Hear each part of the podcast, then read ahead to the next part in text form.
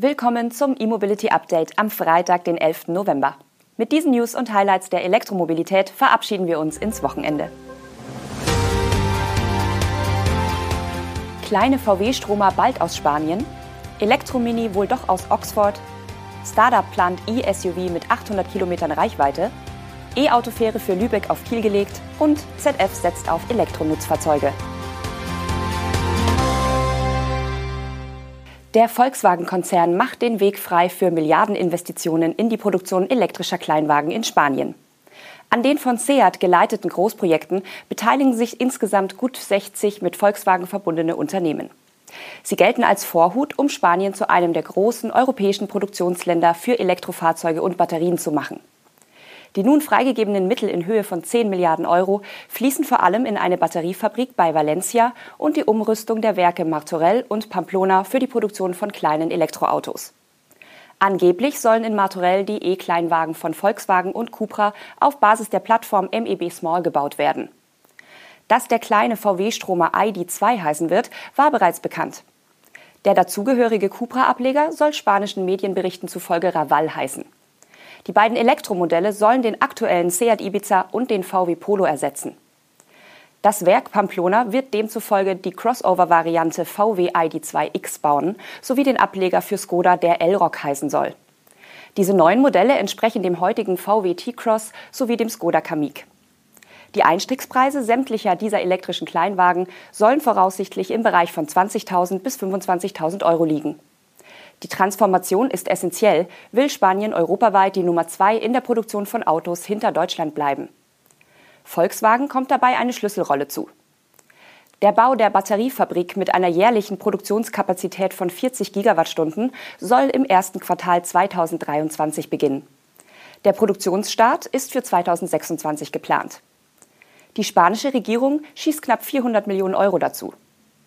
Die Bewerbung dafür hatte SEAT im Mai im Verbund mit besagten 62 Unternehmen verschiedener Branchen aus elf Regionen Spaniens abgegeben. Die staatlichen Mittel wurden ebenfalls bereits freigegeben. BMW wird offenbar auch künftig in England Elektroautos für die Marke Mini fertigen lassen und hierfür das Werk in Oxford umrüsten. Oder erwägt es zumindest. Eine entsprechende Entscheidung wolle der Vorstand noch in diesem Jahr treffen. Das will die FAZ aus Konzernkreisen erfahren haben. Zuletzt hieß es, dass Mini die Produktion von E-Autos in England 2023 einstellen und nach China verlagern werde. Oxford ist nicht für Elektrofahrzeuge gerüstet. Es muss renoviert und investiert werden, hatte die Times kürzlich die Leiterin der Marke Mini zitiert.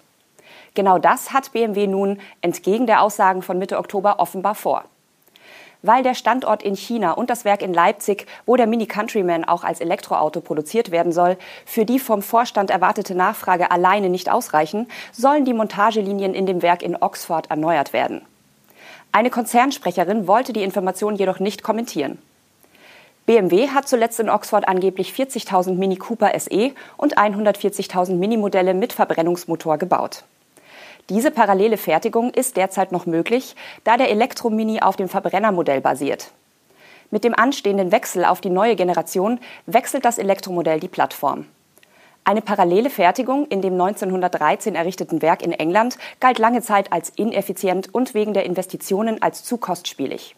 Offenbar hat hier nun in München ein Umdenken stattgefunden. Mit Aera kündigt sich eine weitere Premium-Elektroautomarke an. Diese kommt ausnahmsweise nicht aus China, sondern aus Italien, dem Mutterland der schönen Autos. Die Firma sitzt in Mailand und gewährt auch schon einen Ausblick auf ihr erstes Modell.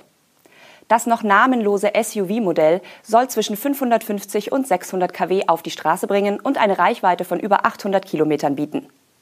Preislich wird der erste Stromer von Aera im Bereich zwischen 160.000 und 180.000 US-Dollar angesiedelt sein, wie uns das junge Unternehmen diese Woche mitgeteilt hat. Für Februar 2023 kündigt Aera zudem die Vorstellung eines zweiten Modells in Form einer Limousine an. Beide Modelle sollen ab 2025 erhältlich sein. Zur Technik des Fahrzeugs halten sich die Macher noch bedeckt. Bekannt sind bisher nur die Abmessungen. Das SUV soll etwa 5,10 Meter lang werden, rund 2 Meter breit und 1,64 Meter hoch. Das Gewicht soll unter zwei Tonnen liegen, womit der Stromer deutlich leichter wäre als die Elektro-SUVs wie Audi und Volvo diese Woche enthüllt haben. Zur Batterie geben die Aera-Gründer bisher nur an, dass diese maximal 120 Kilowattstunden groß sein soll, womit das Fahrzeug in etwa auf dem Niveau des überarbeiteten Audi Q8 e-tron liegt. Dank besserer Aerodynamik und Effizienz wollen die Entwickler von Aera aber mit 800 Kilometern deutlich mehr Reichweite aus dem Speicher holen. Wir wollen beweisen, dass es aerodynamisch geformte SUV geben kann, die nicht so langweilig aussehen müssen wie die heutigen Karosserien, ohne dass der Innenraum darunter leidet wird Aera-Gründer und CEO Hassim Nada zitiert. Deshalb hat sein Team auch den Winkel zwischen Windschutzscheibe und Motorhaube eliminiert und stattdessen ein Monobody-SUV entwickelt. Tatsächlich gleicht die Form mit außergewöhnlich kurzen Überhängen vorne wie hinten eher einem Sportwagen. Ostseestahl hat eine für die Hansestadt Lübeck bestimmte batterieelektrische Autofähre auf Kiel gelegt. Im März dieses Jahres war das Stralsunder Unternehmen von der Stadtverkehr Lübeck GmbH mit dem Bau des Schiffes beauftragt worden. Die elektrische Autofähre wird künftig den Lübecker Stadtteil Travemünde mit der ebenfalls zur Hansestadt gehörenden Halbinsel Prival verbinden.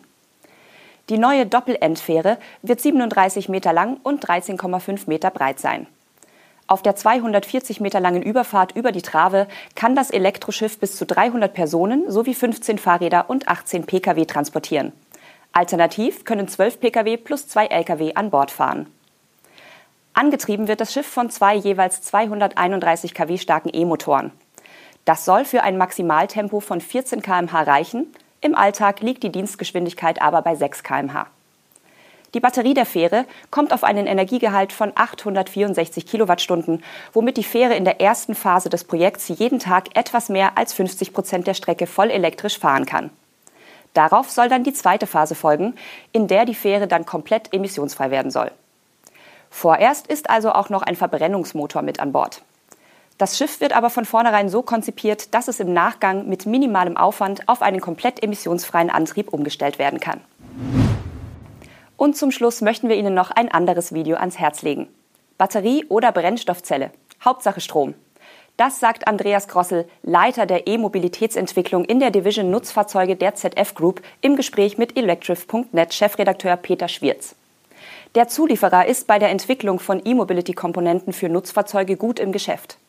Auch weil das Unternehmen mit Blick auf die Energieherkunft flexibel ist. Im Video-Interview stellt der Entwickler den neuen Antrieb für Heavy-Duty-Anwendungen bis 44 Tonnen vor und denkt über die Elektrifizierung weitere Komponenten nach. Etwa die Lenkung oder den Nebenantrieb ebenso wie Heizung oder Klimaanlage. Viel Spaß mit dem Video. Und damit geht diese Sendewoche mit dem E-Mobility Update zu Ende.